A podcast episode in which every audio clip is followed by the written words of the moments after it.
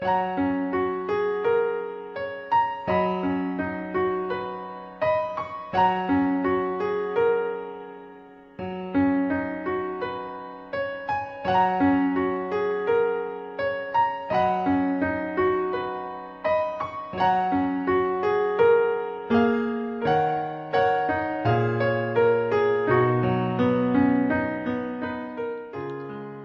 爱玲和胡兰成，一个是当时上海最负盛名的女作家，一个是汪伪政府的要员。在乱世之中，他们的相识、相知、相恋，及至最后的分手，都堪称是一场传奇。今天，我们就来听听这段传奇是怎样谱写的。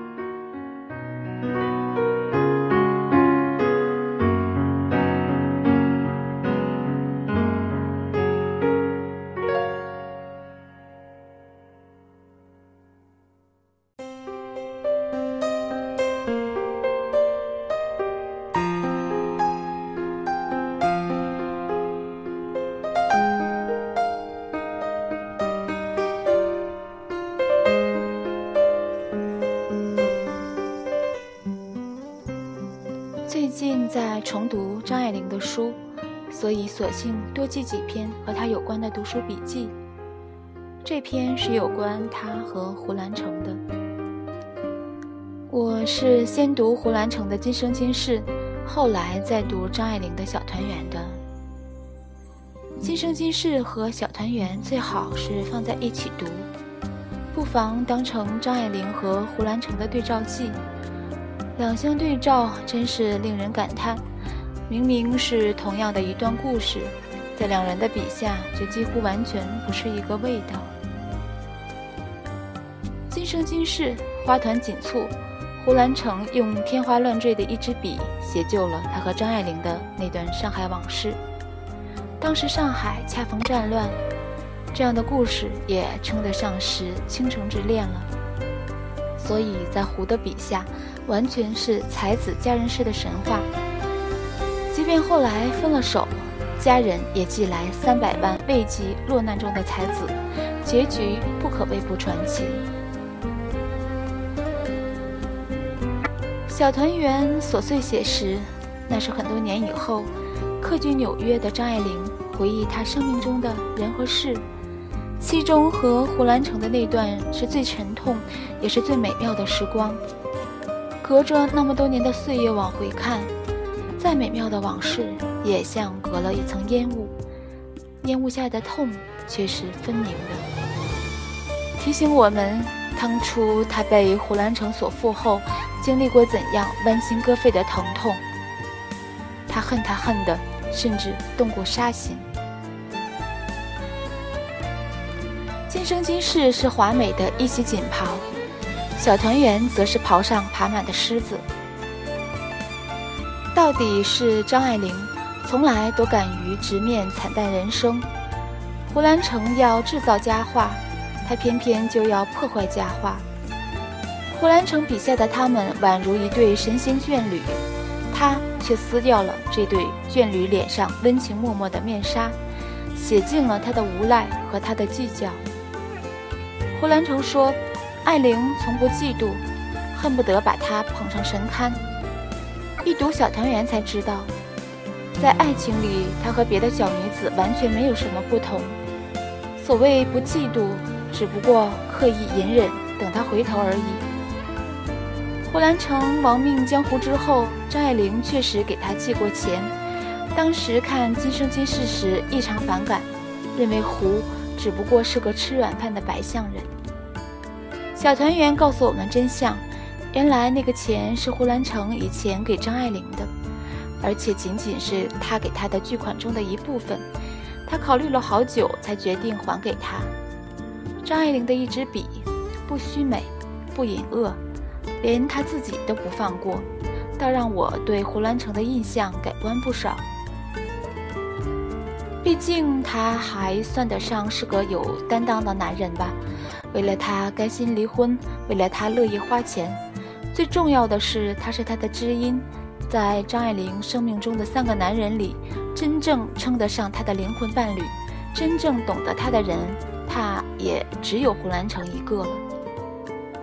那么多写张爱玲的文章里，加起来也许还比不上胡兰成的一句：“爱玲是民国世界的临水照花人。”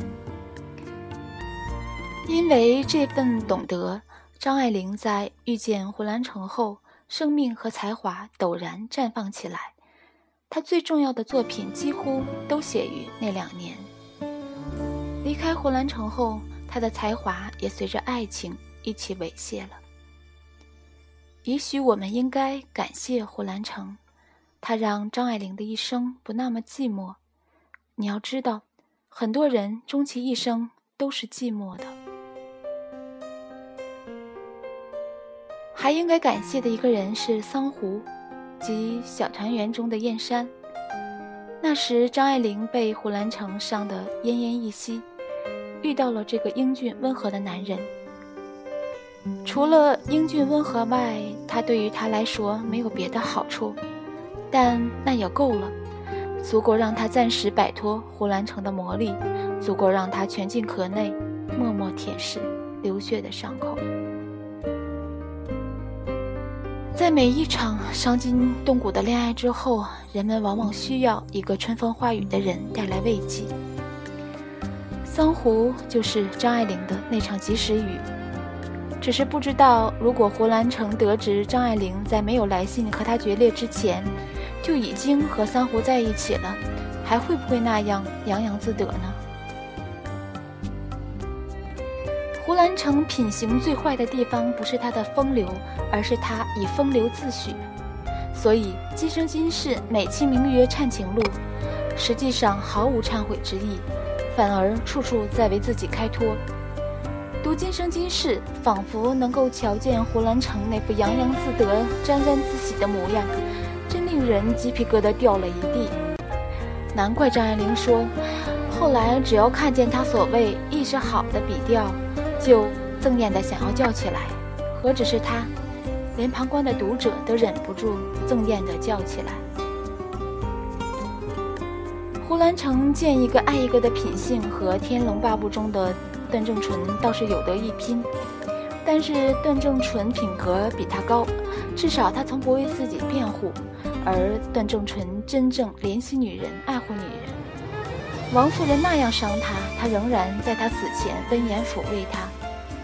胡兰成呢，早练就了金刚不坏之身，心里只有自己，女人只不过是成就他佳话梦的道具。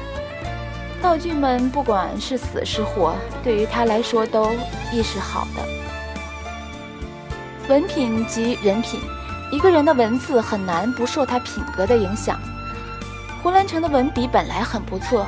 可惜写着写着就忍不住卖弄一番，甚至连遣词造句都脱不了浮荡的本性。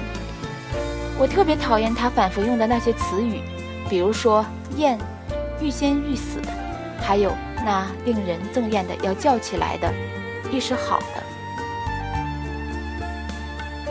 写到这里，禁不住为胡兰成可惜，他原本可以写出一流好文章的。以前看《今生今世》。注意力全放在民国女子那一章上，现在重读才发现湖村月恋更妙。关于乡村风物结合的描写实在是动人，让人觉得他确实是真才子。后来萧丽红的《千江有水千江月》中对于渔村的描写似脱胎于此，写到末尾总是忍不住来一句：“是这样的真正和平啊。”实在是坠笔。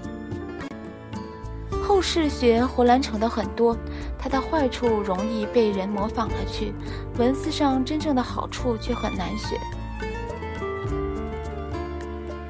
有些张迷们对张爱玲为何喜欢胡兰成这样的浪子很不解。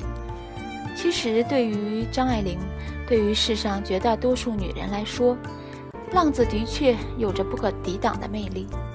不信你去看看他的作品，《沉香屑第一炉香》中的乔吉乔也好，《倾城之恋》中的范柳原也好，可都是浪子。等到胡兰成出现了，俨然是他笔下的人物在世，甚至比范柳园们更知情识趣，更富有才情。这样一等一的浪子，叫人如何不动心呢？碰到浪子的女人，总是自以为与众不同，天下的女人都爱他，而他独独只爱我一个。张爱玲原本也是这么以为的，直到有一天蓦然发现，原来他也只是芸芸众生中的一个。胡兰成待他和待小周、范秀美并没有什么不同，甚至连使用的招数、说的情话都相似。浪子就是这么爱偷懒。在胡兰成提到的几个女人中，最心爱的似乎是小周。小周在他眼里什么都好，连衣服洗得干净都成了无上优点。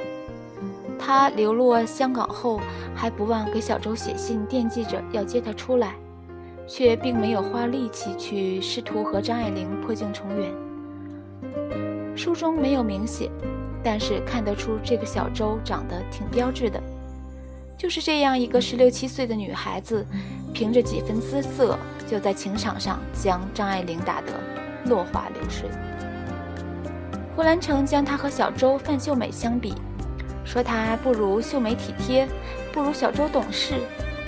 可怜一代才女，竟沦落到和这类女子相提并论。他只不过是倚仗着她爱他。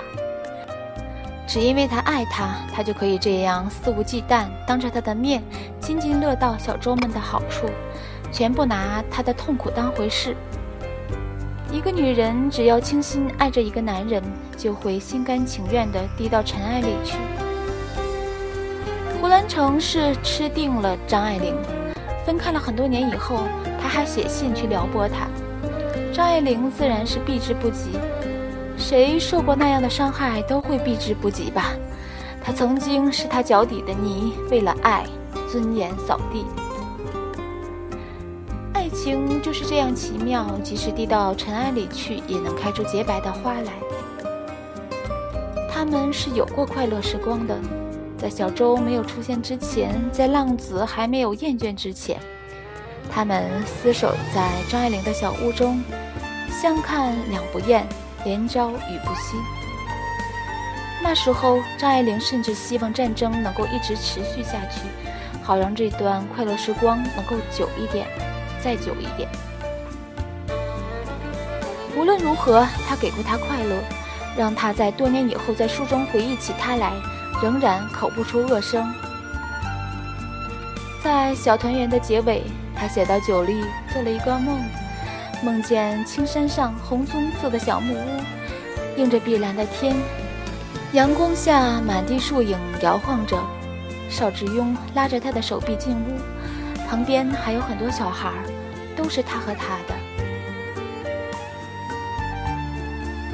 醒来之后，九莉快乐了很久很久。我猜想，写书的人写到这里时，也快乐了很久很久。虽然。只是个梦。